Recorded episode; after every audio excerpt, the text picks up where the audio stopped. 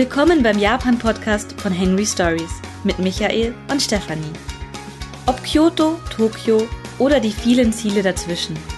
Wir nehmen euch mit auf unsere Reisen durch Japan.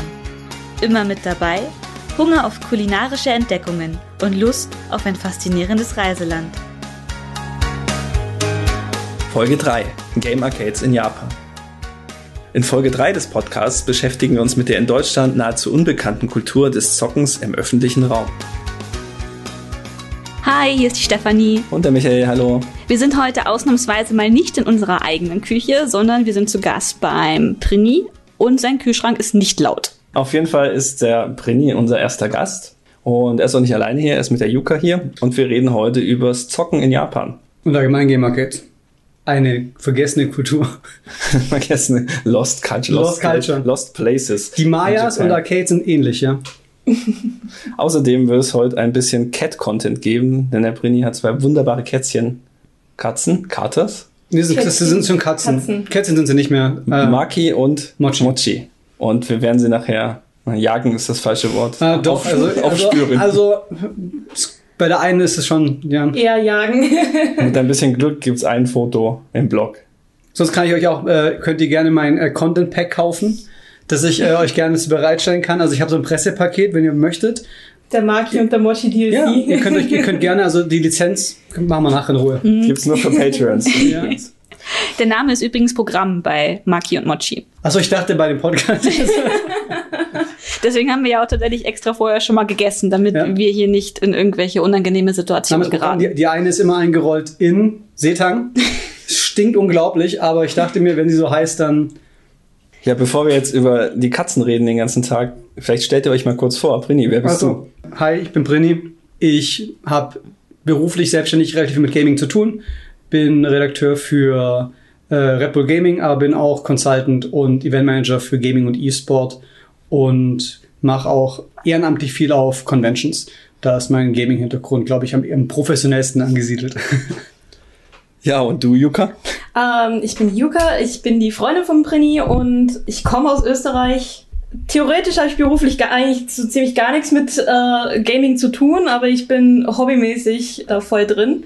Ja, und du warst in Japan. Ja, und ich war in, Das ist ich für- war in Japan. Ich war schon mal in Japan. Ich war schon, Ich das war ist, schon mal in Japan. Für unser Zweck ist das, das, ist das tatsächlich eine nicht unerhebliche Qualifikation. Wir wollen heute kurz anfangen mit einer Übersicht über Arcades in Japan.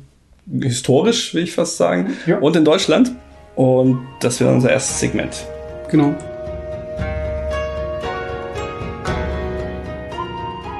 Ja, wenn wir über Arcades in Deutschland und Japan reden, dann fällt uns zunächst mal auf, es gibt in Deutschland keine Arcades. Wir In haben vorhin Sinn. schon drüber geredet. Mein einziger Bezug mit Arcades war, dass ich damals in Sailor Moon in der Serie gesehen habe, wie die in irgendwelchen Spielhallen irgendwelche Spiele spielen. Und ich das leider überhaupt nicht nachvollziehen konnte, damals mit zehn. Mein erster Kontakt war, mein Onkel hatte eine Bar in meiner kleinen Heimatstadt und da waren tatsächlich Arcade-Automaten, aber richtig gespielt habe ich vor allem immer in, in Italien. Wenn man irgendwie auf dem Campingplatz war, da gab es immer Arcade-Automaten. Ja, bei mir war es auch der erste Kontakt mit einem echten Videospielautomat in einer Hotelanlage. Dem einen Urlaub, den ich je gemacht habe früher. Äh, Ich glaube, in Tunesien war das sogar. Und dort gab es einen Metal Slug Automat. Und der war damals schon veraltet, aber irgendwie cool, weil kannte man nicht. Und dann hat man ein Dinar oder sowas in diesen Automaten gesteckt und konnte Metal Slug spielen und hat natürlich sofort verloren. Und dann dachte man sich, was ist das für ein komisches Spielsystem? Ja, das frage ich mich gerade auch, was ist Metal Slug? Erklär das mal. Metal Slug ist ein, ein, ein Shooter, ein, Side-Scroller. Run-and-Gun. Ein Run-and-Gun-Spiel, wo man als super militarisierter Rambo-Typ herumläuft und auf alles Mögliche schießt. Aber es ist ja auch sehr cartoony und hat sehr schöne Pixelart. ja, Es ist also eher, eher lustig als ja realistisch. sehr humoristisch, ja. Juka, was war dein erster? Ähm, ich habe tatsächlich eigentlich recht viel Kontakt zu Arcade-Automaten in meiner Kindheit, auch aus, als auch späteren Jugend gehabt, weil bei uns in Österreich eigentlich Arcade ähm, jetzt nicht. Sie sind schon jetzt nicht so oft vorhanden, aber es gibt sie öfter mal in- neben Kinos etc. Bei uns, unser lokales Kino hat eigentlich immer eine Arcade dabei gehabt. Das hat mich so das, das Hirn weggeblasen, als ich, der eben auch Arcade eben so ein bisschen als, als ikonisches Ding sieht, als wir dann im Kino waren, ich laufe dann so hin und so, sind das Arcade-Mann? Sie so, schulterzuckend, ja. Normal. Und ich so, und ich so, oh, die waren alle nicht gut in Stand, aber sie waren da. Ja. ja, und das liegt eben daran, dass Juka aus Österreich kommt und bei uns in Deutschland gibt es nahezu in der Öffentlichkeit keine Arcade-Automaten mehr, weil, so haben wir versucht herauszufinden, 1985 das Jugendschutzgesetz erneuert wurde und in diesem Gesetz halt verboten wurde, dass Glücksspiel wie diese Arcade-Spielautomaten eingestuft worden in der Öffentlichkeit zugänglich sind. Das heißt, früher gab es wohl schon in Kinoseelen oder anderen so semi-öffentlichen Orten. Freibädern auch zum Beispiel. Freibädern auch Arcade-Automaten in Deutschland, aber eben dieses Jugendschutzgesetz hat die Arcade Kultur in Deutschland, so sagt man, absolut gekillt. Und man hatte damals tatsächlich schon 1982 Diskussionen um Killerautomaten, Killerspiele. Das, was man da sich heute gar nicht mehr vorstellen kann, irgendwelche Pixel, die aufeinander schießen, wurden schon damals als Killerspiele verschrien.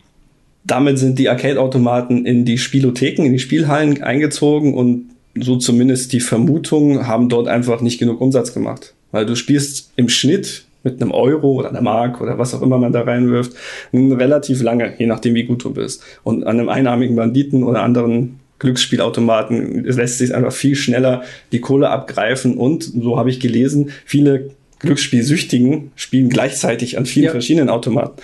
Und das geht natürlich nicht, wenn du Metal Slug spielst. Die, der Stimuli ist halt ein ganz anderer, logischerweise, mhm. bei, bei Glücksspiel auch. Und warum sind die normalen Arcade-Automaten Glücksspiel? Weil du für das Spiel, also nach deutschem Gesetz, glaube ich, weil du für das Spiel zahlst. Und das, nichts wieder rauskriegst oder so. Das ist egal. Okay. Dass, dass, du nichts rauskriegst, soll, müsste man ja meinen, ist eigentlich der, das Konterargument. Mhm. Aber tatsächlich ist das das Problem. Äh, da kann ich auch als Anekdote erzählen. Ein Freund von mir, der lange einen Videospielladen in München hatte, hat immer davon geträumt, so eine kleine Barcade aufzumachen in Bayern. Eine Barcade? Was eben eine Bar ist, wo es auch Arcade- oder Videospiele gibt. Aber selbst das öffentliche Ausstellen von Videospielen in einer Bar hätte anscheinend Probleme mit, mit dem Gesetz mitgebracht, was aber, aber in dem Fall auf Bayern anscheinend ähm, mhm. restriktiert äh, war. Ja, Barcade fällt mir eigentlich war in Tokio, in Shinjuku, meiner Bar, die hieß Muteki Mario.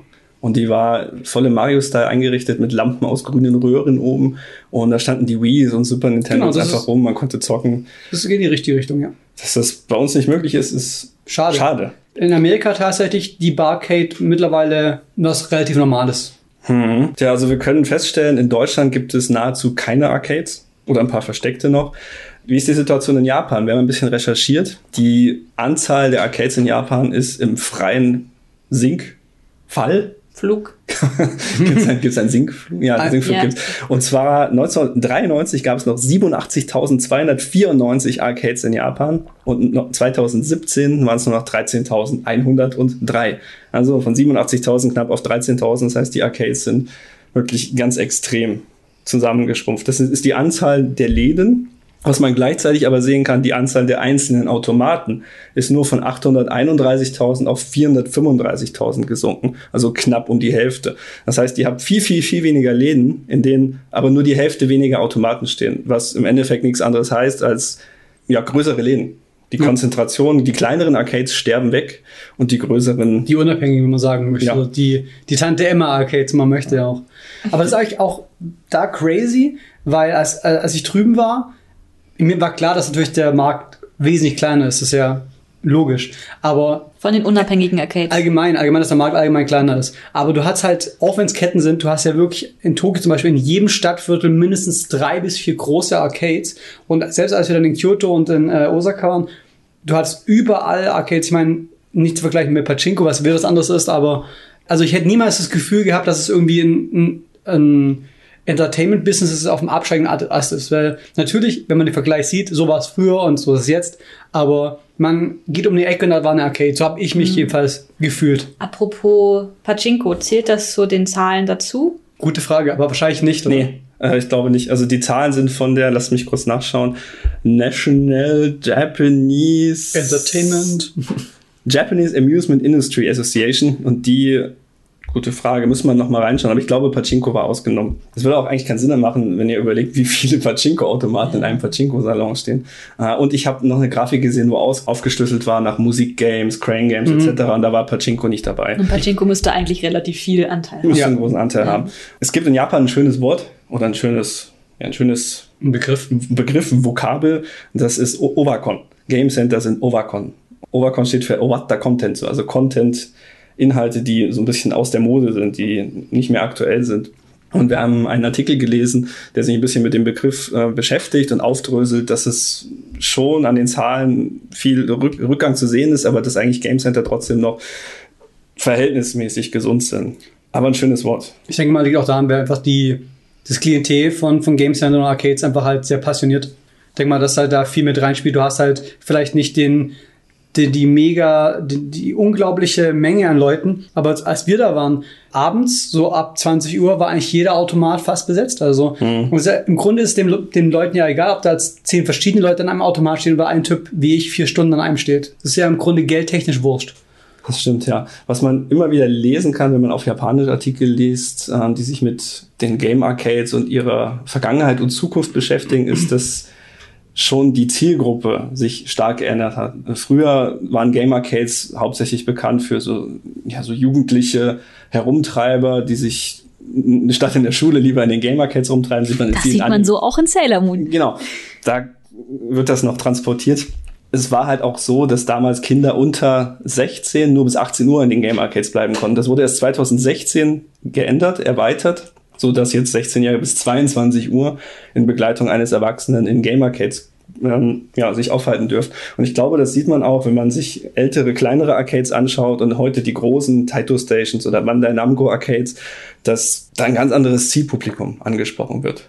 Ich habe ja e- eben Erfahrung aus zwei dieser ikonischen alten Arcades mitgebracht. Eben einmal die Acho in Kyoto und einmal die Mikado in Tokio, die auch alle beide für andere Zielgruppen und Klientels bekannt sind und auch für andere Sachen stehen. An der Stelle kann ich noch sagen, wenn ihr euch jetzt, äh, wenn euch diese Kultur für euch was ganz Neues ist, äh, Du hast Sailor Moon erwähnt. Ein sehr schöner äh, Anime, der die Kultur in meinen Augen perfekt einfängt, ist äh, High Score Girl. Der zeigt eben auch das aus den späten 80ern, frühen 90ern in der ersten Staffel, die ich äh, sehr empfehlen kann.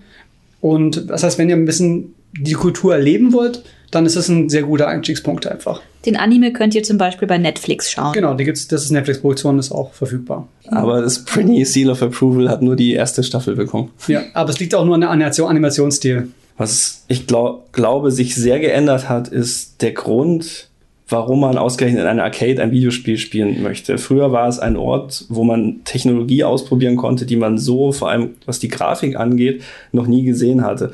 Das hat sich, glaube ich, heute geändert, wo jede Heimkonsole einen stärkeren grafischen, visuellen Aspekt hat als diese ganzen Arcade-Automaten. Und ich glaube, dass wir heute eher auf Hardware-Gimmicks Ja, aber ich finde, dass dann der Grund genau der gleiche ist. Weil du gehst ja nicht in die Arcade-Welt denkst so, boah, das ist so eine krasse Hardware, sondern du gehst dahin, weil du eben ein Spiel spielen willst, das du nicht zu Hause hast, ja. Und damals gab es halt diese Spiele nur in der Arcade. Natürlich gab es auch Portierungen von alten Arcade-Games, die aber halt immer minderwertiger waren, weil das Nintendo der Sega Master System, die konnten natürlich einfach nicht diese Technologie bringen, wie diese riesen Automaten. Aber der Grund, warum du auch heute in Arcade gehst, größtenteils ist eben auch, um ein Spiel zu spielen, das du eben so nur so erleben kannst. Da kommen wir noch äh, auch zu eben, äh, aber jetzt mal kurz angerissen, dass eben die Musikspiele ganz wichtig sind da oder eben diese Automaten, die man reinsitzen kann. Das geht zu Hause nicht, natürlich. Und also denk mal, dir, das Mindset ist das gleiche, aber natürlich ist der Ansatz ein bisschen anderer. Nicht mehr auf Technologie, sondern eben ein bisschen eben auf Gimmicks. Also das Es geht, glaube ich, weniger um die Grafik Genau, als, als, als um das ums Spielerlebnis. Ums Spielerlebnis, ja. Ich glaube, Amusement ist tatsächlich der richtige Begriff Ja. hier. Du Das- gehst zum Spaß haben hin. Genau. Früher wie heute gilt, Arcades sind soziale Orte. Ein weiterer Faktor einfach mitspielt, ist natürlich, da sind Menschen. Und Videospiele haben immer dieses Klischee von diesem Unsozialen, aber es ist, ist ja gar nicht so. Also zwei Dinge spielen hier unglaublich mit bei Arcades. A, ist es halt ein Ort, wo du eventuell immer dieselben Leute treffen kannst. Das ist halt eine Community. Das war eben in den, ähm, also ich kenne es nur aus den amerikanischen Erzählungen, weil ich eben da die Fighting Game Spieler kenne. Also ein Spiel wie Street Fighter, Tekken kennt ihr bestimmt auch. Und die sind eben in die Arcades gegangen, vor allem früh 2000er, um eben immer dieselben Leute zu treffen, mit denen abzuhängen, Zeit zu verbringen, Spiele zu spielen. Und eine andere Sache, die halt auch wirklich mitspielt, ist, früher wie heute, als Videospieler, wenn man was kann, möchte man gesehen werden. Und damit ist ja auch E-Sport so groß, weil es eben eine Plattform gibt, wo man sich präsentieren kann. Und es geht nirgendwo besser als in der Arcade. Es hat selbst in den Zeiten, als ich äh, als, als, als Knirps in Italien in diesem Spiel äh, bei diesen Automaten war, wenn da zwei standen und die haben halt irgendwie so ein, so ein Spiel gespielt und waren voll krass, dann haben alle zugeschaut. Und das ist natürlich auch ein einfach ein Statussymbol. Dann das auszuleben geht halt auch nur da. Ja, das ist ganz witzig, weil das zu Ende gedacht bedeutet, dass die Arcades eine frühe Form von Twitch waren. Ja, es ist, ja, natürlich. Man präsentiert sich, Man zeigt, präsentiert was man kann und entertaint die Leute. Im nächsten Segment werden wir euch ein bisschen vorstellen, was für Typen von Arcades gibt und was für Spiele man dort überhaupt so zocken kann. Ich würde sagen, wir fangen einfach mal an mit einer groben Kategorisierung von verschiedenen Arten von Arcades. Da hat Brini vorhin schon angemerkt, es gibt Arcades wie das Mikado und ich sagte, es gibt Arcades wie die Taito Station. Was heißt das, Brini? Was ist das Mikado? Das Mikado ist eben, wie kann man, eine Tante Emma Laden Arcade, also eine privat geführte Arcade, die äh, in Takedanobaba in dem Fall ist, in Tokio und ist eben sehr ikonisch. Man, wenn man hingeht, sieht man auch, es ist halt nicht ganz so hochglanz. Zum Beispiel die Taito Station, die Micha erwähnt hat, ist eben ein großes Game Center, die eben sie sind mehrere Stockwerke und äh, High Quality und natürlich sehr auf Präsentieren ausgelegt auch. Und die Mikado ist einfach, man kann sagen, kabuff fast schon. Zwei Stockwerke, super dunkel, vollgepackt mit Automaten, aber auch eine ganz andere, andere Zielgruppe. Zum Beispiel das, was, was man bei den großen Arcades immer sieht, sind Crane Games. Zuerst in jedem, das, was die Leute reinzieht, sind die Crane Games auf dem ersten Stockwerk immer. Also diese Greifarmautomaten, wo man Plüschis und äh, Merchandise rausziehen kann. Und du kommst in die, in die Mikado rein. Und das erste, was hast, sind Retro-Rennspiele. Und dann eben ein, Reihen um Reihen aus alten Videospielautomaten.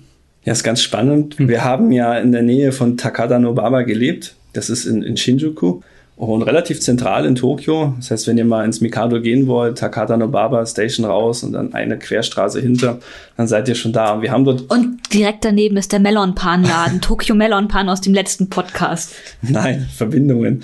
Und ja, auf jeden Fall, wir sind da echt oft vorbeigelaufen und wir haben es von draußen gesehen. Ah, guck mal, eine alte Arcade. Aber die sieht so schäbig aus. Da wollen wir eigentlich nicht rein. Und es ist dunkel und oben an den Fenstern hängen irgendwelche Poster, die total vergilbt sind. Und zum ersten Mal sind wir tatsächlich dann erst mit Brini und Yuka zusammen rein, weil wir, also es hat uns überhaupt nicht angezogen. Wir waren nicht die Zielgruppe von dieser, von dieser Arcade. Das war ganz lustig, eben, was du mir dann geschrieben hast. Ah ja, wenn du dann hierher kommst, ich habe so eine Retro-Arcade gefunden, die ist hier. Und dann google ich eben die Adresse und sehe ich, das Mikado. Ich so, ah, das Mikado. Und dann, Micha, warum kennst du das? das war mir völlig unbekannt, ja. Und ich habe dann ein bisschen gegoogelt, Mikado, und was ich überhaupt nicht wusste, ist, es ist ja auch noch gerade dieser Laden, ist weltweit bekannt ja. für, für seine Fighting-Game-Turniere. Und es gibt ganze Zeitungsartikel bei der Japan Times zum Beispiel, die sich mit diesem Laden und der, den Fans dort beschäftigen. Genau. Fand ich total spannend. Also es gibt auch in der, in der deutschen Fighting-Game-Community mehrere Leute, die haben sich Mikado-Shirts bestellt. Die haben mal irgendwie, glaube ich, einen Fundraiser gemacht oder so, um eben welche Kosten zu decken.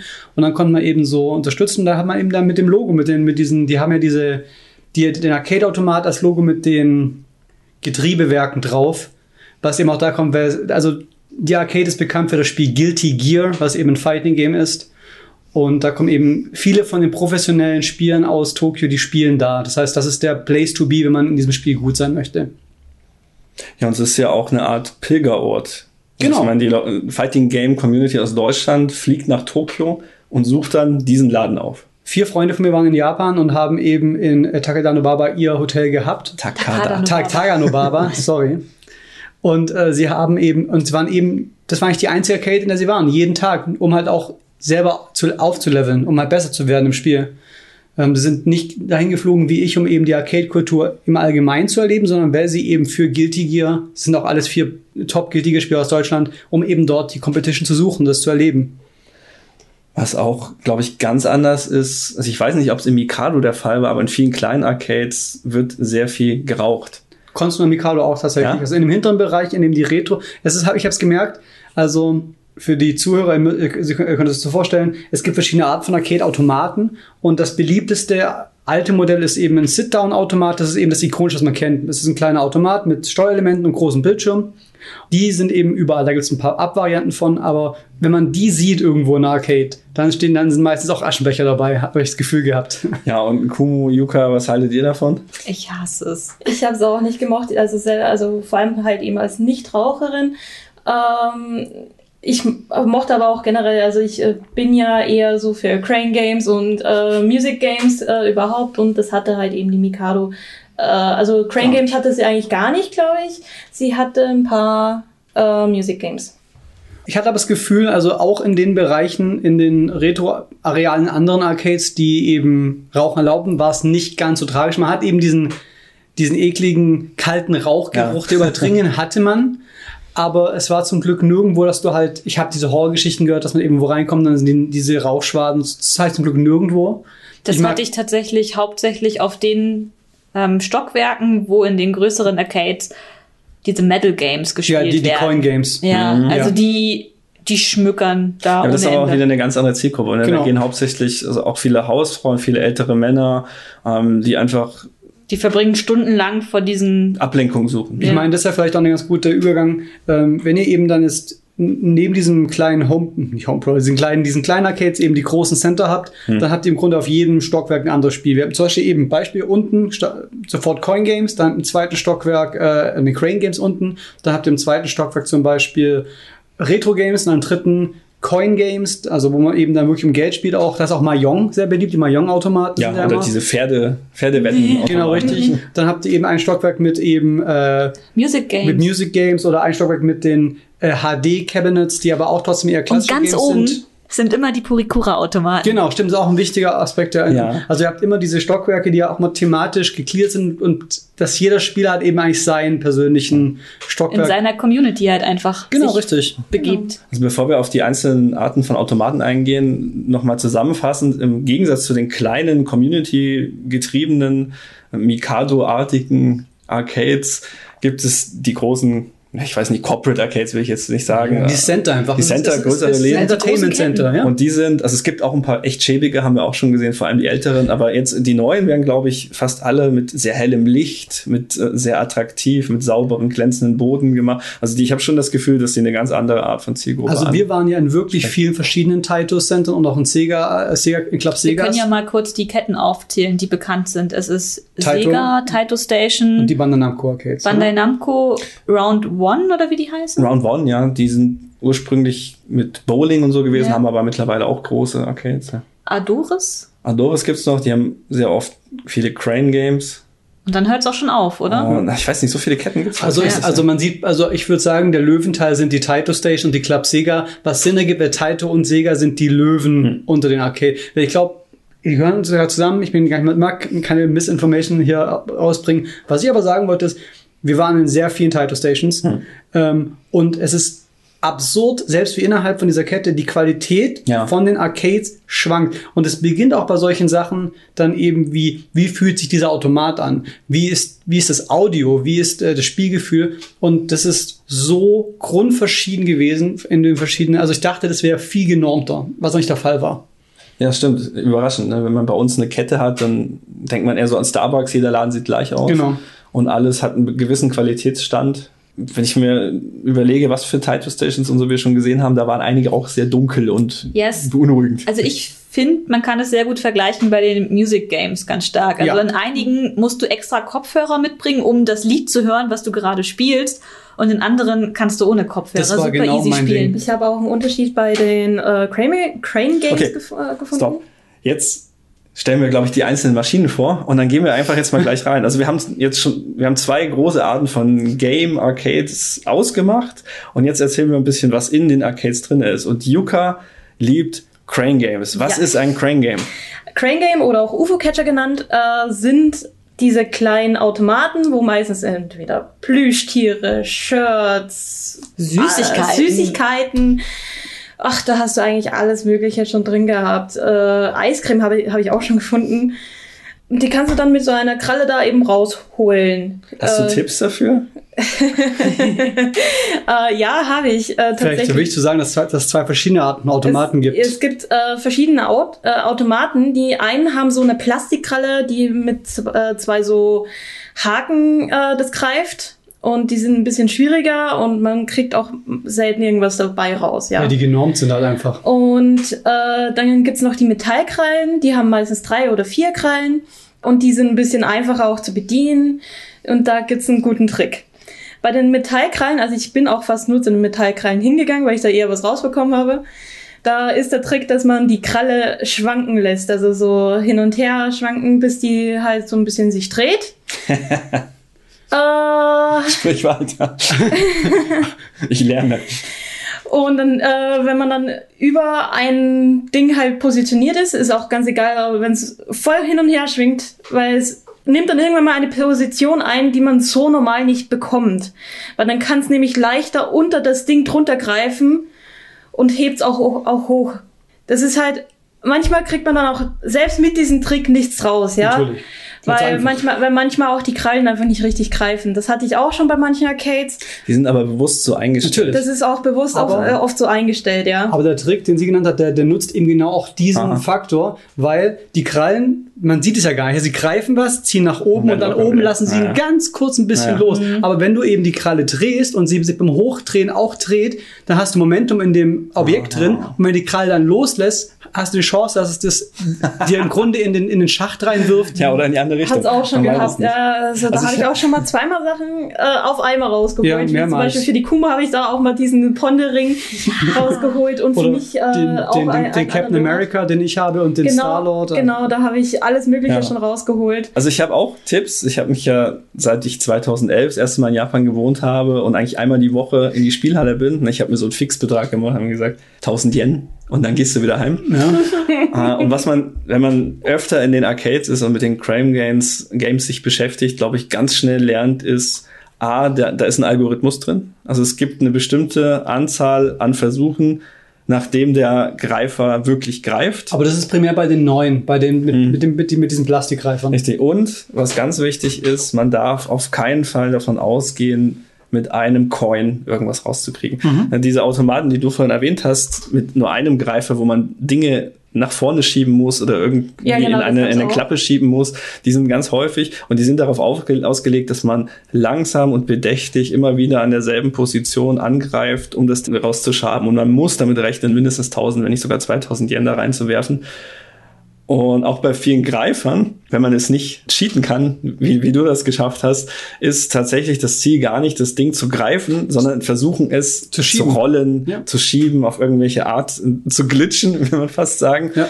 Und es gibt Leute, die sind richtige Profis darin, die verdienen teilweise ihren Lebensunterhalt damit, weil sie verstanden haben, wie diese Automaten funktionieren und der Verkaufspreis höher ist als das, was sie investieren müssen. Ja, und die wir sind unbeliebten- weit weg davon. Und die unbeliebten Dinge, die aus den Automaten rausgezogen werden, weil einige Leute scheinen es nur zum, zum Spaß zu spielen, für den, für den Kick, die kannst du in Second-Hand-Läden für Merchandise geben. Und Ja. da kann man die relativ günstig kaufen. Also ich habe da schon einige Schnäppchen gemacht. Auch- Also ich kann keine Crane Games spielen, aber ich kaufe dann doch mal lieber für 200, 300 Yen irgendeine Figur, die dort dann Second-Hand verkauft wird. Auch zum Beispiel ähnlich, eigentlich fast schon, ist ein, ja ein Gachapon-Automat ist ähnlich, also diese Automaten mit diesen Kugeln mit Figuren drin oder, oder Anhängern, wo man, man wirft ein bisschen Geld an, dreht an der Kurbel, dann kommt was raus. Wir haben ja auch dann in mehreren Läden dann eben Secondhand die Inhalte dieser Ja. für halt dann mehr, aber wenn man halt genau dieses eine Ding möchte, ist halt natürlich dann optimal. Also wenn man wirklich nicht gut ist in den Games, lohnt sich vorher zu schauen, wie viel kostet das im Laden. Und dann könnt ihr euch immer noch überlegen, ab wann sollte man aufhören zu aber, greifen. genau, aber zum Beispiel, es ging ja auch wirklich um den Akt des Um den Kick, ja. Genau. Genau. Also es hat mir auf alle Fälle viel Spaß gemacht. Es ist natürlich nicht für jedermann was. Ich erinnere mich an die Otter, die Micha uns rausgezogen hat. Und das ist halt das Problem. Es gibt limitierte Plüschtiere oder auch Figuren, die gibt's nur in diesen Automaten. Und Ja.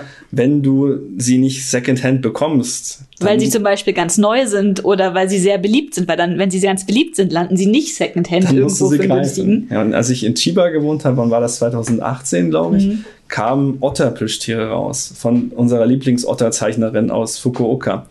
Und am Tag, als sie rausgekommen sind, bin ich in die Arcade gefahren und habe, ich weiß nicht, drei, vier, 5.000 Yen investiert, um mir diese blöden Otter zu holen. Und hat geklappt. Also der Kick spielt schon eine Rolle. Wenn man dann was gewinnt, darum geht's ja. Die Leute sollen angefixt werden. Und ja, vielleicht noch als kleinen Tipp, wenn ihr mal schnelle Erfolge feiern möchtet, es gibt Automaten, die richten sich primär an Kinder. Die sind- nehme ich gerne. genau. Also für den schnellen Kick gehe ich hin und wieder mal daran. Das ist sehr befriedigend. Und das ist ja, ja, die, die sind immer auf, immer auf dem, immer auf Floor-Level, auf, also manchmal noch in anderen Stockwerken auch nochmal, Aber meistens am Eingang, ja. Mhm. aber meistens unten, dass halt der Passant, der wird davon angezogen. Vor allem die Touristen, wie man auch- Ja, vor allem, weil da halt Figuren drinne stehen, die jeder halt kennt. So bekannte Anime, ähm, beliebte Charaktere Sehr wie Pokémon. Pokémon, Rilakuma. Sumiko Gurashi. ja, also halt alles, was irgendwie Aber wenn ihr, wenn ihr, wenn ihr euch mal vergegenwärtigt, wie wir gerade darüber reden, ne, der Kick und für das Erlebnis, dann wisst ihr jetzt auch, warum es Glücksspiel ist. Ja, aber ja, bei Crane Games sehe ich das vollkommen ein, Mhm. weil du kriegst ja auch was raus. Ja, du gewinnst, du kannst ja was gewinnen. Aber nicht immer. Nicht immer, ja. Ja, du Ja. kannst auch was verlieren, das ist, glaube ich, das Menge Problem. Geld. Ne, Bei einem normalen Videospiel hast du ja immer das Spiel. Mhm. Du hast nicht den Du Verlust. kannst aber du könntest argumentieren, dass das Crane Game Bedienen an sich ja auch ein Spiel ist und du halt, wenn du Glück hast, auch noch was gewinnen kannst. Ja, vielleicht, aber vielleicht kennen wir uns nicht so genau aus. Ja. Die Rechtlage ist vielleicht. Es ist immer, es kommt eigentlich sehr auf den Automaten drauf an und ob die Besitzer des Automatens halt den äh, Automaten. Oh, ne? da fällt mir ein, ich glaube, das ist vor zwei Jahren oder so, wo in Osaka so ein Besitzer von einem Crane Game Laden verknackt wurde, weil er einfach seine Leute beschissen hat. Weil, Was? Also ich habe vorhin gesagt, es gibt einen Algorithmus im Ding und man kann diese Dinge auch so einstellen, dass es quasi unmöglich ist, etwas rauszuholen. Und das haben die gemacht. und haben die Kunden Und abgezogen. der ist jetzt im Gefängnis oder wie? Ich weiß nicht, aber er wurde verklagt und auch verurteilt. Und das ist wohl nicht so selten, wie man denkt. Ich meine, die Amusement-Industrie, da kommt man auch sehr schnell in shady Gesellschaft, nicht? Aber ja, weiß auch nicht. Bevor wir uns jetzt, das Thema. bevor wir uns jetzt festkrallen an, haha, an Kränen und er Kranärmchen, würde ich sagen, Wir gehen wir mal noch die weiteren zur nächsten. Kategorie, Spielautomat. Was hast du auf deinem schlauen Tablet stehen? Na, ich möchte jetzt nicht alleine die äh, Richtung vorgeben, aber Musikgames werden jetzt erst. Das ist wahrscheinlich der, wo wir alle am meisten zusagen können. Ähm, Sogar ich. Ich würde sagen, Musikgames sind das sind aus Gaming-Sicht vermutlich das erfolgreichste Non-Crane-Game in Arcades mittlerweile. Einfach weil hier die Innovation der, des Spiels immer sehr im Vordergrund steht. Also mittlerweile ist kein, ich meine, auch früher, man jeder kennt äh, die Urväter aus diesem Genre, ähm, Dance Dance Revolution, die Tanzmatten, die hat jeder irgendwie schon mal gesehen. Wir haben sogar schlaue Notizen hier. Es fing an 1996 mit Parappa the Rapper, äh, was ich spannend finde, weil viele bringen das nicht in Verbindung mit Arcades, weil es ja auch ein PlayStation-Release war. Ja. 1997 hatten wir Beatmania, das ist eine DJ-Simulation, möchte man es nennen, und 98 kam Dance Dance Revolution, was glaube ich auch bei uns in Europa, Deutschland, Das war auf allen Cons am Anfang immer eines der beliebtesten Dinge, die man in den Games Rooms sich einfach ausprobieren konnte. schon damals war eben dann äh, festgelegt, Musikspiele haben halt mehr als einfach nur, waren eben nicht die üblichen Cabinets mit einem Stick und ein paar Buttons, sondern waren immer irgendwas anderes. Und das war auch das, was mich eben interessiert hat dann. Also ich mag ja eh schon Rhythmusspiele an sich als Genre, aber es war natürlich immer dann die coolen Automaten, die, die einen angezogen haben. Äh, allein schon von der Optik und das Spielen an sich, allein das Bedienen macht hier oft so viel Spaß, dass es eben dann auch, dass die Spiele sind eigentlich relativ ähnlich, prinzipiell, aber die, die Controller sind natürlich dann der krasse Teil daran. Mhm. Selbst ich, die eigentlich nicht so wirklich so ein Rhythmusgefühl hat, also ich kann leider nicht im Takt klatschen. ja, das gehässige Lachen. Aber ich finde mich trotzdem immer wieder bei diesen Musikgames wieder in den Arcades. Wenn mich ja irgendwas in richtig cool spielt, mache ich das so, okay, leichteste Stufe und ich bin froh, wenn ich das Level schaffe. ja, was dich natürlich reinzieht, sind auch Anime-Openings, ne? Ja, genau, die Anime-Openings, aber tatsächlich auch die ähm, coolen, wie heißt das, Arcade-Dinger. Also, Die- die Cabinets. Ja, die, die Automaten. Also, da gibt's einige, die so, so runde Kreise drumrum haben um den Display, wo man halt 360 Grad einfach Buttons drücken muss. Und das Mai ist Mai, schon oder? Mal, mal Ja, die, die, die Waschmaschine. die Waschmaschine. Und, genau, man muss, die, und man muss hier sagen, dass ja wirklich die Technologie in diesen Teilen abgefahren ist. Also gerade MyMy hat, ist, ist eben ein runder LCD-Bildschirm, der touchfähig ist auch noch und Buttons an Seiten hat und das ist wirklich einfach, das kannst du so nicht nach Hause bringen. Außer du hast halt, vielleicht du baust in deine Waschmaschine irgendwie einen Bildschirm rein. Ich habe Leute gesehen, die haben da schon Späße draus gemacht und haben es versucht nachzubauen. Aber zum Beispiel, äh, was ich gerne gespielt habe, war ein Spiel, das äh, heißt Tuneven. Ich glaube, es kam 2016 oder 2015 zuerst raus. Und das ist im Grunde wie ein Piano. Es ist aber reines, ein reines Touchfeld. Aber der, der Clou ist, an der Seite sind Infrarot-Höhensensoren für die Hände. Das heißt, ihr habt nicht nur dann Tasten, die ihr drücken müsst, sondern ihr müsst zum Beispiel auch dann mal die Hände nach oben reißen und nach unten hauen. Oder ihr müsst eben dann, wie wenn jemand, wenn ihr so ein Pianospieler seht, der so richtig abgeht und dann so nach total über, überzogen nach oben zieht, das müsst ihr eigentlich machen. Und das ist sehr cool. Und um vielleicht mal irgendwie die Schleife um das Thema zu setzen auch, es ist immer ein riesen, also es ist immer, immer was Spannendes, wenn dann eben die neuen Musikspiele für die Season enthüllt werden. Und dann heißt es immer, boah, jetzt gibt's in eben, als Jubi zum Beispiel rauskam, war, war große, großes äh, Hurra oder als ähm, eben mal rauskam. Und das ist, da merkt man schon, da ist eben schon auch Fokus drauf auf die Musik. Ja, aber Qbeat ist mittlerweile, habe ich das Gefühl, Jubeat. G-Beat. Entschuldigung, ist out, weil ich habe das Gefühl, die Automaten werden weniger und die Kooperation mit den, out. mit Also den das war- Songs das war- werden das war irgendwie 2000, ich glaube, ich aufgekündigt. glaube 2016 war Jubeat, ne? Jubeat war 2006. Das habe ich 2011 schon gespielt, als ich in Toronto gelebt habe. Jubeat Dann war- ist wirklich alt. Dann war Mai, Mai 2016. ne? Manchmal das ist kommt relativ hin, ja. Und das Ding ist, diese Automaten haben tatsächlich Lebenszyklen und eine Art Seasons und die faden irgendwann aus und wenn nichts Neues kommt, dann sind sie weg. Ich habe das weg. ganz krass gesehen. Das ist jetzt zwar kein Musikspiel, aber ein schönes Beispiel dafür äh, bei Kankore. Sind die Kantai. Die- die Schiffsmädchen. Genau, du- die Schiffsmädchen. Du hattest da, das hatte ja auch dieses Gimmick, dass man sich seine Sammelkarten Ja. direkt ausdrucken lassen konnte. Das war, als ich in Chiba war, 2018, war das riesengroß. Überall äh, an den Häuserwänden hingen meterhohe Plakate von Kantai Collection. Ähm, und jetzt, wenn du, als wir letztes Jahr da waren, es war halt schon noch da. Die Arcades waren immer leer, also eigentlich hast du immer einen Platz bekommen. Und als ich das erste Mal da war, damals mit dem Mit Lukas. mit Lukas, da haben wir angestanden, wir haben gewartet, wir hatten in jeder Arcade gab es ganze Sammel- und Tauschplätze, wo man seine Karten reinlegen konnte. Und das ist einfach so. Aber das war ja auch für dich auch dieser Community-Effekt. Der Lukas hat dich quasi in diese Szene mit den Schiffsmädchen reingebracht. Ihr habt zusammen mit den Karten gespielt und ihr hattet da zusammen halt Spaß Ja, mit. natürlich. Wie damals genau. mit dem Pokémon. und da, ich meine, da hat sich ja ein ganzer Metamarkt darum entwickelt. Da, da haben Leute dann versucht, bestimmte Karten zu kriegen, die sie dann weiter verkauft haben in Ja. bestimmten Läden oder haben dann in Läden Karten aufgekauft, die sie woanders, woanders weiter teuer verkauft haben. Das hat sich eine ganze Das Wirtschaft ja- drumherum entwickelt. Ja, das ist ja- in jedem Trading Card Game Ja, wirklich so. Aber was du beschreibst, ist eben auch ein, ein Genre, das eben meistens ein eigenes Stockwerk hat, ist eben die Satellite Games, Mhm. wo du eben Spiele hast, die dann meistens ein Companion-Produkt haben. Gehen wir doch mal weiter zu Fighting Games. Ja, ich meine, Fighting Games waren eben im Grunde ja mein Gateway für Arcade-Kultur. Kurz äh, Inside Baseball. Äh, ich bin eben, ich spiele Fighting Games Spiele auf, äh, auf Turnieren und organisiere die auch. Das heißt, ich bin da sehr in der Szene aktiv. Und natürlich, wenn man da Fighting Games eben aus dieser Kultur kam, aus der Arcade-Kultur, war das für mich natürlich eigentlich zuerst ursprünglich der Hauptgrund in Japan, dass die Arcades checken möchte, weil ich eben erwartet habe, ganz viel Fighting Games dann zu spielen.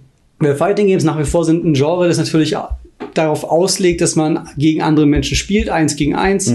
Ähm, und auch in der heutigen Zeit, wenn online vorhanden ist, ist das Online für Fighting Games relativ schlecht. Jedenfalls, also jeweils in den Portierungen, die nicht Also in der Arcade laufen. Den Netzcode, oder? Genau, d- äh, Online-Fighting spielen ist, ist äh, meistens relativ, äh, relativ schlecht. Vor allem, weil es ein Genre ist, das eben sehr genaue Eingaben braucht, wie Musikspiele. Wenn ihr beim Musikspielen Verzögerung hättet, wäre es auch kein Spaß. Und es war eben für mich schön, weil ich eben mal das Fighting Game in seiner natürlichen Umgebung sehen konnte in Japan. Und es ist ja auch natürlich auch ein bisschen so dieser, dieser Gedanke von, ich spiele dagegen Japaner, was ja neben den Europäern und Amerikanern eben die, die wichtigste Zielgruppe für Fighting Games sind in der Turnierwelt. Und ich war ein bisschen ernüchtert, weil eine Sache, die man eben so kennt als Fighting Game Spieler oder eine, eine Kultur ist eben das I got next. Das, was eben bedeutet, wenn man eben, wie Michael sagt, man steht bei einem Automaten an, möchte spielen, möchte spielen, dann gab es immer bei, das kommt aus Amerika der Satz, die Tradition, dass man eben sein, sein, seine Münze, mit der man spielen möchte, vorne an, an den Automaten legt und dann sagt man I got next. Das heißt, wenn der davor verliert, dann darf man selber spielen, was dazu geführt hat, dass eben ganze Reihen von Münzen immer auf den Automaten standen. Und ich habe eben darauf gewartet, dass ich eben gegen Menschen spielen kann in Japan. Aber auch hier ist der Trend natürlich so, dass viele von den vor allem neuen Fighting Games online sind. Das heißt, du hast einen Automaten, der steht da und du kannst gegen Menschen spielen, aber es verbindet dich halt zu irgendeiner anderen äh, Arcade irgendwo quer übers Land eventuell und spielst du gegen den. Und das habe ich auch gemacht, aber es, dafür war ich nicht da. Ich wollte gegen Menschen spielen und ich habe es genau ein einziges Mal geschafft. Es war in Kyoto in der, in der Arcade, war aber auch, war also kein kleiner, so auch, war auch eine Kette. Und es war schön, das war cool, war eine schöne Interaktion. Und da merkt man auch, auch Japaner sind nur Videospiele mit dem Wasser kochen. Weil natürlich kennt man dann nur die krassen Spiele, aber durch die höhere Anzahl von Spielern, die da dieses Genre spielen, hat man auch viele Leute, die natürlich nicht so gut spielen. Aber das war der einzige, also in den zwei Wochen Japan habe ich genau einmal eine Arcade gehabt, bei der ich dieses klassische 1 gegen 1 mit einer Gruppe spielen konnte. Ja, ich glaube, da, da haben wir gar nicht so viel. Äh, Aber ich kann eine gute Anekdote erzählen. Ähm, Anekdoten sind immer gut. Tatsächlich habe ich, äh, bevor ich das richtig erlebt habe, habe ich, äh, wir waren in einer Arcade, die wir waren, die war auch keine Kette, sondern es war die Kawasaki No Warehouse. Das war eine Arcade im so Steampunk äh, Hongkong Market Style, die ab mittlerweile zu ist, richtig? Ja, Genau, die ist im mehr. November geschlossen. Äh, Die war auch schon sehr elaborate, würde ich sagen. Also es war, sah sah mehr aus wie eine Instagram-Location als wie eine Arcade. Hatte aber wirklich, und man muss dazu sagen, der Fokus von der Arcade war sehr auf Retro ausgelegt. Also es waren sehr, also es waren eigentlich 95% Retro-Automaten, was für mich super war. Aber ich kann mir durchaus vorstellen, dass der normale Spieler, da möchte ja halt Spiel nicht spielen. Also der normale Tourist. Also ich glaube, das Thema der gesamten Arcade war diese, diese Walled City in, in Hongkong, glaube ich. Ja. Genau.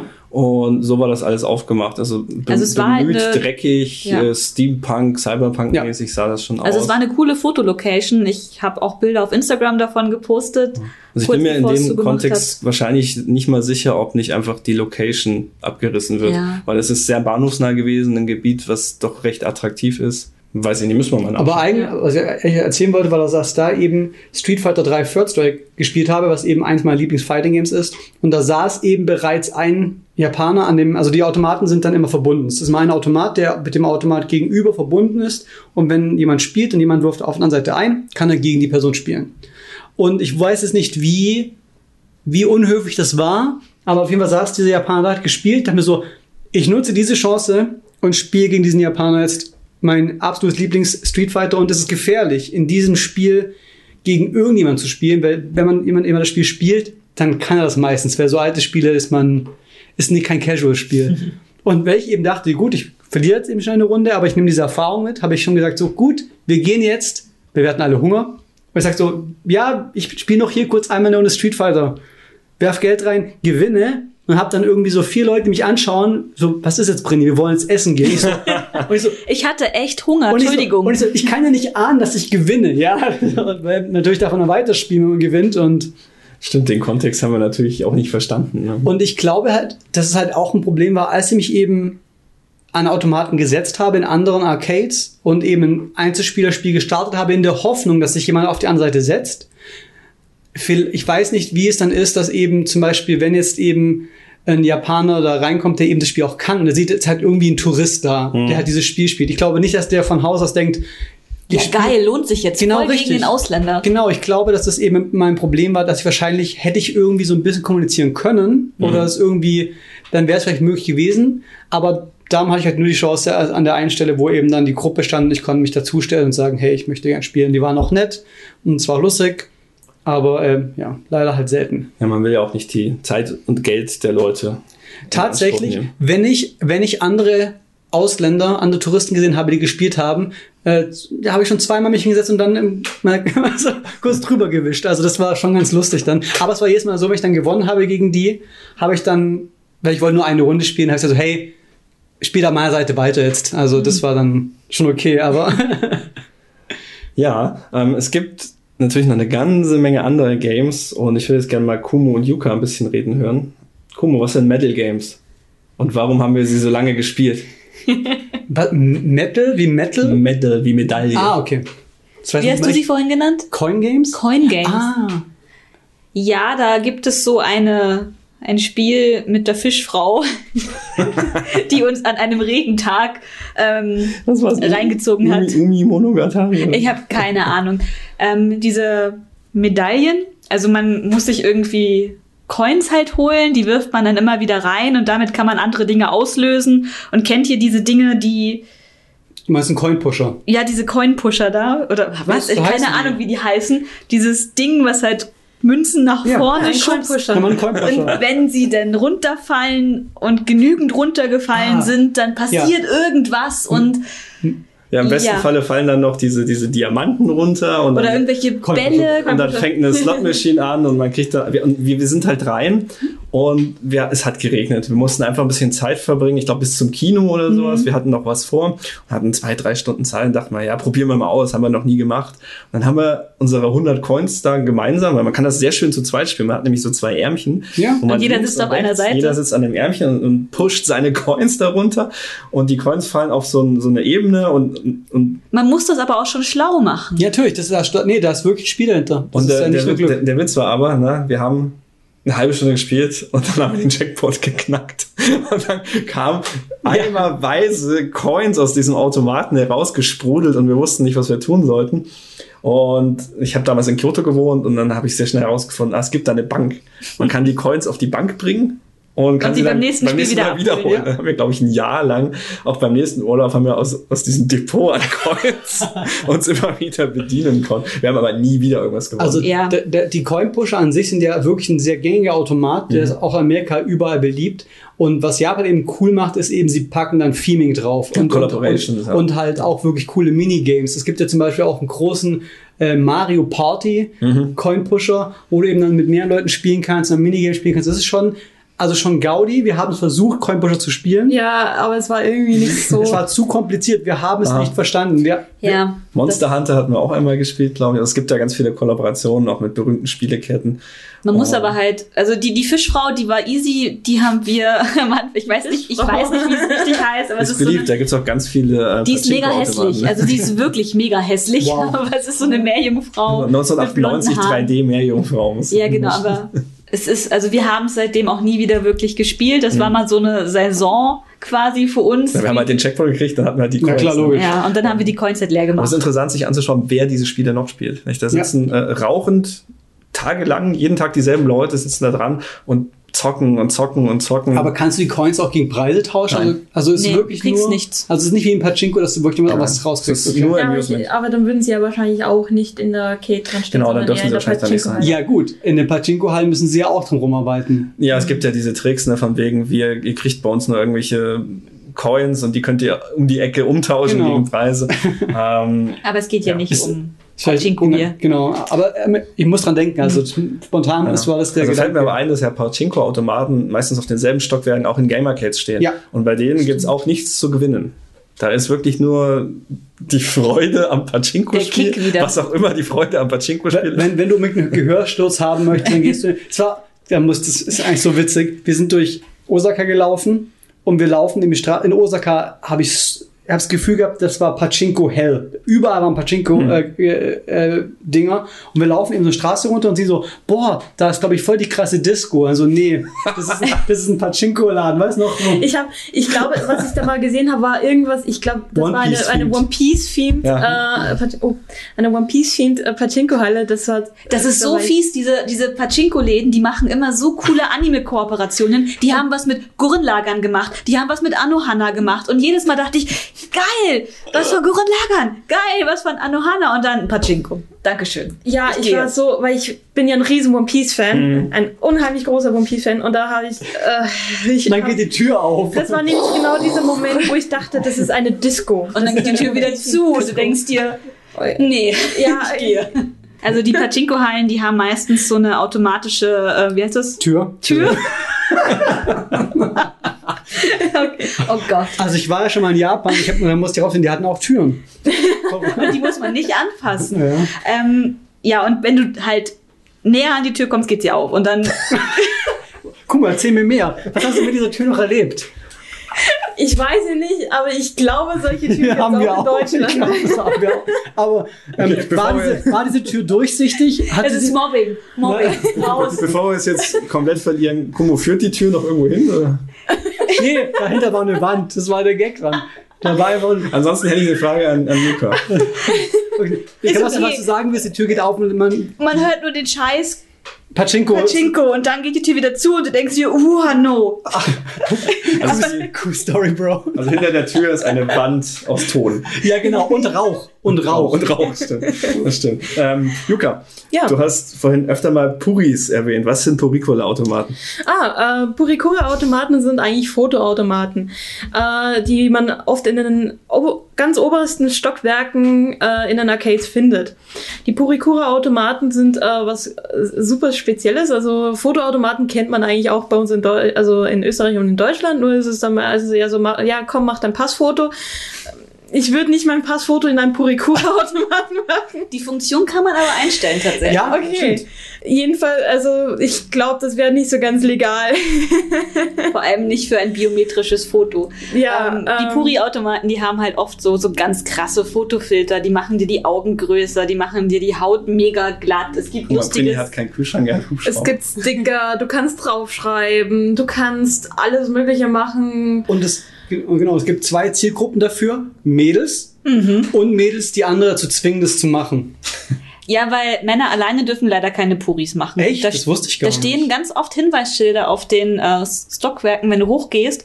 Ähm, die sagen halt, Männer alleine oder auch schwule Pärchen dürfen da nicht alleine rein. Es Hardcore. müssen immer Frauen dabei Ich sein. glaube, also der Hintergrund war natürlich, dass man junge Mädchen, Frauen schützen möchte vor männlichen Übergriffen. Ähm, es führt aber dazu, dass du als schwules Pärchen zum Beispiel nicht Purikolas machen Weil das ist so ein Teil in einem Date, also im Date-Programm in Japan gehört so Puris machen schon mit dazu, wenn du als ein Pärchen unterwegs bist. Aber was ihr noch nicht erzählt habt, ist, was ist denn das Besondere an den Fotos? Haben wir doch gesagt, dass gesagt, Filter drauf kommt? Sticker. Filter, Sticker. Du warst und mit es dem- ist- mit dem Helikopter abgelenkt. Ich war vom Hubschrauber abgelenkt. Ja. Es tut mir leid. Aber große Augen fällt mir da so ein. Also, Also Micha sieht immer aus wie Justin Bieber. Er ist wirklich- Beauty-Filter. nee, Micha sieht immer aus wie Justin, also nee, wie, wie, wie, wie Prä, wie Prä-Muskel Justin Bieber. Präpubertät, Justin. Genau. Ja. Aber da könnten wir auch mal eins raussuchen. Wir haben genügend Ja. Puri-Fotos. Ja, wir haben bestimmt, also sogar wir haben ja auch. So, Wir wir, haben auch mehr. Und man hat, was ich auch oft gesehen habe, dass man eben auch da Kostüme leihen konnte Ja, und dann Genau, Cosplay gab es da auch meistens. Ähm, Perücken, Accessoires. ich glaube, die haben wir mal Katzenohren aufgesetzt. Also Ja, mal gemein- weil zu Halloween gab es ja Nee, auch so, also so wir haben ja auch alleine auch welche gemacht mal. ich musste also, noch mal. Er musste noch mal mit mir in einen rein und da habe ich ihm, glaube ich, Katzenohren. Oder was? Vielleicht war es auch so Made und Katzenohren. Ich glaube, irgendwie sowas war Ja, das. zu Halloween haben sie bei uns, als wir hier als Gruppe unterwegs waren, haben sie so kleine Kürbisse und Hm. so Hexenhütchen hatten sie. Ja, die haben wir alle gezwungen. Ja, es macht schon Spaß. Das ist, man verliert halt seine Würde, aber. Es ist auch super günstig. Also für 400 Yen, wenn man sich das mit Freunden halt reinteilt, bleibt halt mehr oder weniger 50 Yen pro Person, wenn überhaupt übrig. Also ihr könnt euch mal versuchen, mit ein paar Leuten reinzuquetschen. Was war das Höchste, was wir in die Fotokabine gekriegt haben? Oh, wir hatten schon nach Partys glaub, also wir 10, waren- 20. wir waren zu Zehn. sechs. Zehn, zehn glaube ich, ist schon schon, drin, ja. Also ist schon ordentlich. Aber zu sechs, als wir waren, war es schon schon unangenehm, ja. Und du Ja, musst dann mehrere Ebenen dann machen. Das ja, also viele kleine Japanerinnen passen eher rein als. Also wir? Als wir? Sag's doch. ja, ich sag, ihr seid alle dick. Alle. Ähm, naja, ähm, wenn ich jetzt mir überlege, dick, was ja. bleibt denn, was bleibt denn noch übrig an Maschinen in Die Game Arcade? Da fallen mir Sit-in-Caps.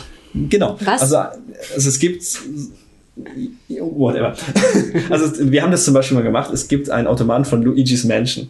Und das sind so Kabinen, wo du reingehst und wo du schießt, also entweder äh, Shooter oder Rail-Shooter Oder meistens. die meisten, wo du Mecha steuerst, sitzt du im Cockpit von Mecha Mecha Es drin. gibt ein Star Wars Flugspiel in dieser Der Micha Richtung. hat mal eine Tram gesteuert. Oh, ja, Denture der Go heißt das Spiel.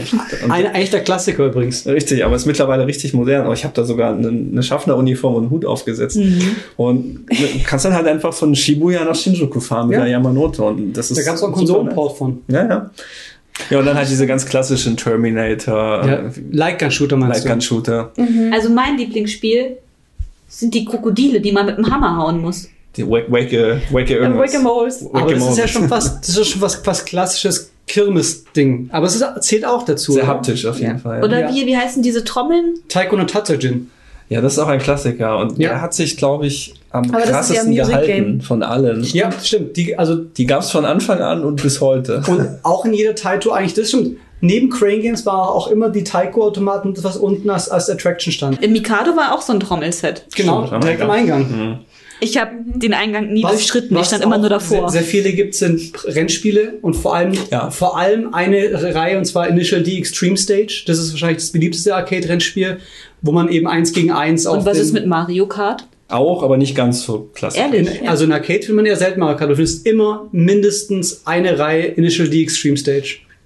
Also Vielleicht ist es mir nie aufgefallen, weil ich es einfach nicht kenne. Es gibt ganz oft in den großen eine Reihe, vier Sitze Mario Kart, äh, weil das halt das so der. Familienklassiker ist. Ja. Aber Initial D findest du wirklich überall. Und Weil das haben wir zum Midnight irgendwas. Das haben wir zum Beispiel ein Ding gespielt, auch in der äh, Kawasaki. Mhm. Und das Coole an Initial D ist eben, du hast immer eins gegen eins, du fährst immer diese, diese Serpentinen hoch und runter und hast, hast halt sehr triftlastig, wie im Anime in Shield logischerweise. und du wirst nebenbei mit Derby zugeblastet, was großartig ist. Das heißt, Night of Fire. ich wollte auch tatsächlich mal einmal so eins spielen, aber das Problem war, das war dann super ausgeführt mit kompletter Gangschaltung und dann Ah, so, krass, ja. nee, noch auf der linken Seite und Ja, das ist tatsächlich gerade so vor Corona Hintergrund für mich aktuell auch eher so ein Ding, was ich Arcades fand ich vorher schon alle immer so mm, unhygienisch und Ah, hat mir die ja, Hände stimmt. desinfiziert. Ja, da gibt's ja, das, das hat sich aber auch gewandelt. Ne? Also mit, mittlerweile benutzen viele Spieler bei Musikspielen zum Beispiel Handschuhe, auch weil viele Musikspiele mittlerweile so sind, dass du dir die Fingerkuppen ver ja, verbrennst. eher, eher das der mit dem ganzen Swipen. äh, Aber- lügen wir nicht, es ist aber- nicht, nicht unbedingt Hygiene. Was halt passiert ist, und das ist eine Entwicklung, die ist äh, jetzt nicht wegen Corona, aber in den letzten Jahren vorangegangen, ist, dass neben jedem haptischen Touchscreen mittlerweile Desinfektionsmittel steht. Mhm, Auf Das war jedem nicht Floor so. Nicht, nicht nur bei den Touchscreens Ah. tatsächlich, sondern auch äh, bei Sound Vortex, Groove Coaster war auch immer so, so, so, so ein Spray daneben Mhm, ja. zum. Und es gibt wirklich auch, ich habe ein Video gesehen, als ich eben neulich mich mit einem Musikspiel mal beschäftigt habe, was sind so die, die Etiketten für dieses Ja. Spiel in Japan. Und es ist wirklich, wenn du spielst, mach danach den Stick sauber, also das Controllement sauber. Bisschen wie bei uns im Fitnessstudio, ne? Ja, Oder halt genau. danach die Maschinen solltest zumindest. Vielleicht kann man an der Stelle noch über, über jetzt haben wir die Sit-Ins gehabt zum Beispiel. Ja, also wir sind jetzt auch schon über eine Stunde fast. Ähm, Dann würde ich sagen, wenn ihr noch was auf dem Herzen habt, wäre jetzt der Zeitpunkt. vielleicht nur noch als Exkurs eben was, was, was, warum ich eben auch gerne auf Conventions eben so äh, ausstelle oder Gamesrooms mache, was man, also Gamesrooms sind Bereiche auf Conventions, wo Leute umsonst Videospiele spielen können. Und mein Augenmerk ist hier eben auch ein bisschen Arcade. Das heißt, ich versuche immer den Leuten was zu bieten, was sie eben daheim nicht spielen können und habe dann immer Fighting Games mit echten Arcade-Paneelen dabei, mit den großen Buttons, mit den großen Sticks oder auch Musikspiele, die eben dann die echten Arcade-Controller haben. Und da muss man, wollte ich eben eigentlich hin, dass ich sage, das ist so beliebt, diese, diese Musikspiele, dass es Leute gibt, die verdienen ihr Geld damit, dass sie Nachbauten machen von diesen Arcade-Paneelen, weil die Leute eben Nachfragen haben. Das kostet halt ein Controller 200 bis 300 Euro, was halt handgemacht ist, aber es ist halt geil. Und es ist halt auch mit Beleuchtung und alles. Und dann, Ist auch immer noch günstiger als ein Flug nach Japan. und man merkt halt hier, dass eben die Musikspiele, glaube ich, das sind, was die Arcade-Kultur gerade ausmacht. Dazu fällt mir tatsächlich ein, das wollte ich vorhin bei dem Musikspiel noch sagen, aber sind nicht mehr dazu gekommen. Für mich sind Musik, Videospiele ein ganz großer Faktor, warum ich auch auf den Conventions hängen geblieben bin. Ähm, Ich bin zum Beispiel bei meinem ersten Animex-Treffen in München, 2003 oder 2004 muss es gewesen sein, bin ich reingekommen und Leute haben auf dem Beamer Dance Dance Revolution gespielt. Mit den Matten und mit so. den Tanzmatten, das waren so, so Plastikmatten damals, also nicht die großen Automaten, aber halt kleinere Wie Matten. Sicherheitsmatten im Auto, kann man sich Genau, vorstellen. das war halt so, wow, was machen die da? Ich will das auch. Und dann gleich angefangen. Und das waren halt Sachen, die konntest du nur auf diesen Treffen erleben. Das war auch mit dem Emulator, Ja, Stepmania klar. hieß der damals. Ein Simulator ist das. Simulator, genau. Und dann haben wir irgendwann rausgefunden, in Nürnberg gab es einen echten Dance Dance Revolution Automaten. Und dann sind wir nach Nürnberg Nice. gefahren, um in diesen, in diesem echten Arcade-Automaten, der, ich glaube, in einem Comic-Shop Ja, stand. im Ultra Comics. Und Genau. der hatte so, so Platten unten. Die so. Der war Metallplatten. richtig aus Metallplatten mit Stütz, äh, hinten Stutzdings und vorne eine richtige Arcade-Kabine. War Großartig. richtig krass. Und dann gab es noch einen anderen, ich weiß nicht, wo der stand, Düsseldorf, Frankfurt. Also es gab nur zwei Stück in ganz Deutschland. Und dann hast du halt online geschaut und dann gab es so die Vier-Pfeile-Community, also vier Pfeile für DDR. Nicht für DDR Dance Dance Revolution. Ja. Und da bist du da rein und, und dann, wo kann man sowas spielen? Ja, auf Anime-Conventions. Und Ja. dann ah, geil. Und dann bist du da hingegangen in diese Games Rooms und hast Primär sowas Ah, gehabt? Ja, sowas und ganz abstruse Dinge. Wie hieß das mit diesen, mit diesen Samba-Dingern? Ähm, Samba de Amigos. Samba der Amigo oder auch was anderes. Para Para Para Revolution. Para Revolution, wo am Boden so Sensoren waren und das war halt zu dieser Zeit. Auch Taiko no Tatsujin, die Ja. Konsolenports. Und das ging, und ich habe als Gefühl gehabt, das war, als ich noch angefangen auf Con zu gehen, war es gerade am Sterben, diese Kultur. Mhm. Und dann so, die nächsten zwei, drei Jahre gab es eben fast gar nichts mehr. Und ich dachte mir so, warum nicht? Und dann dachte ich mir so, ich bringe das einfach zurück jetzt. Das war der Plan. Ich habe ein bisschen überlegt, wir haben ja damals, das hat 2005 mit dem Release von Guitar Hero in Deutschland. Da war angefangen. eine Renaissance so ein da gab bisschen es so eine, so zwischen 2005 und 2010 gab es in Deutschland oder im Westen generell so ein, so eine, so ein Revival, nicht Revival, es gab es vorher noch nie, äh, sondern so ein erster Massendurchbruch von Music Games auf dem Massenmarkt. Und das fand ich ganz toll, weil du hast plötzlich in, in, in Deutschland ganz normal im Markt, im Mediamarkt oder in deinem Spielehändler deines Ja, Vertrauens hast du Guitar Hero überall. bekommen. Du hast diese DJ Hero. DJ Hero, Donkey Konga. Band Hero. Es gab sogar ein Dance Dance Revolution Port für den Gamecube mit Mario Musik. Ja. Und der war Just furchtbar. Dance. Der war furchtbar. Nee, nee, mit Mario. Ja, Musik, ja, wirklich und, und im. Grunde Just Dance ist ja auch eine Evolution Ja. davon. Und ich habe, ich habe. Und das ist tot. 2010 ist der letzte Guitar Hero Teil, glaube ich, erschienen. Es kam, nee, es kam, es kam das Guitar Hero Live für die Xbox One und PS4. Aber es nie, Aber es war ein äh, Markt, der halt dann unglaublich übersättigt war einfach. Weil der Punkt ist, irgendwann, das habe ich selber gemacht, ich hatte dann zwei Gitarren, ein Piano, also wo, wo, ein Drumset, wo stellst du das Die alles Bongos? hin? Ja, es ist brutal es ist halt, ja. Also ich finde es schade, dass es so ein bisschen gestorben ist, ähm, aber ich verstehe auch warum. Ja, natürlich. Und deswegen finde ich es halt klasse, wenn du jetzt auf Conventions gehen kannst und du kannst wirklich so Dinge, die es hier auch gar nicht zu kaufen gibt, kannst du dann dort erleben. Das finde ich klasse, wenn das sich ein bisschen wieder, Wieder etablieren kommt, kann. Ja. Aber Micha, angenommen, ich, ich höre jetzt diesen Podcast ja, Ja. zum ersten Mal und ich finde den voll krass, ja. Ja. Wo könnte ich denn jetzt zum Beispiel noch mehr über diesen Podcast erfahren? Naja, ja. Verraten wir euch nicht. Nee. eine, eine sehr schöne Vorlage. Stefanie, haben wir nicht eine Website? Ich glaube schon, aber ich kann das Ich glaube nicht, nicht aber- aussprechen. Ah ja, Also Stefanie hat Probleme mit dem TH und deswegen haben wir den besten Website-Namen ever, thehangrystories.com. Dort findet ihr diese Episode mit Bildern und weiteren Infos auch verlinkt.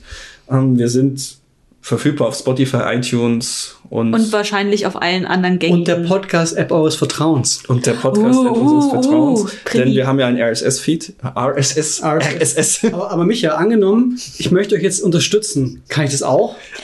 ja. Verrückt. Was könnte ich denn da machen zum Beispiel? Also ich habe jetzt hier dieses Geld und weiß nicht, wohin damit. Tut mir leid. Ku- Kumo kann ich. Ähm, wir haben Patreons. Ihr könnt uns supporten auf Patreon mit ein bisschen Geld. Dafür gibt's auch lustige Insights und äh, Special-Episoden, die wir noch nicht gemacht haben, aber machen werden. Ich glaube daran.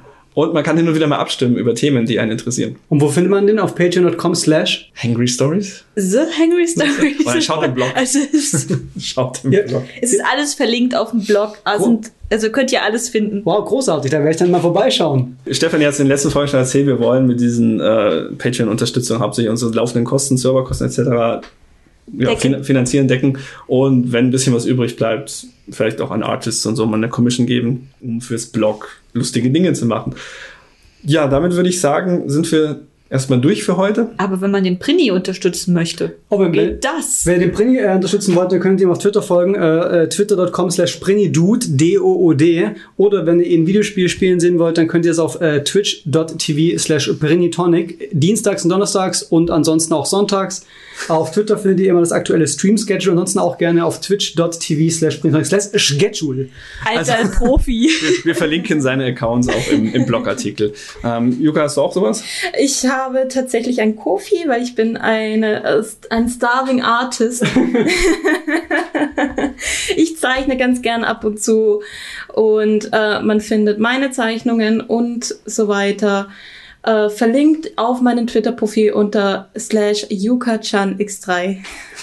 auch das werden wir verlinken. Top.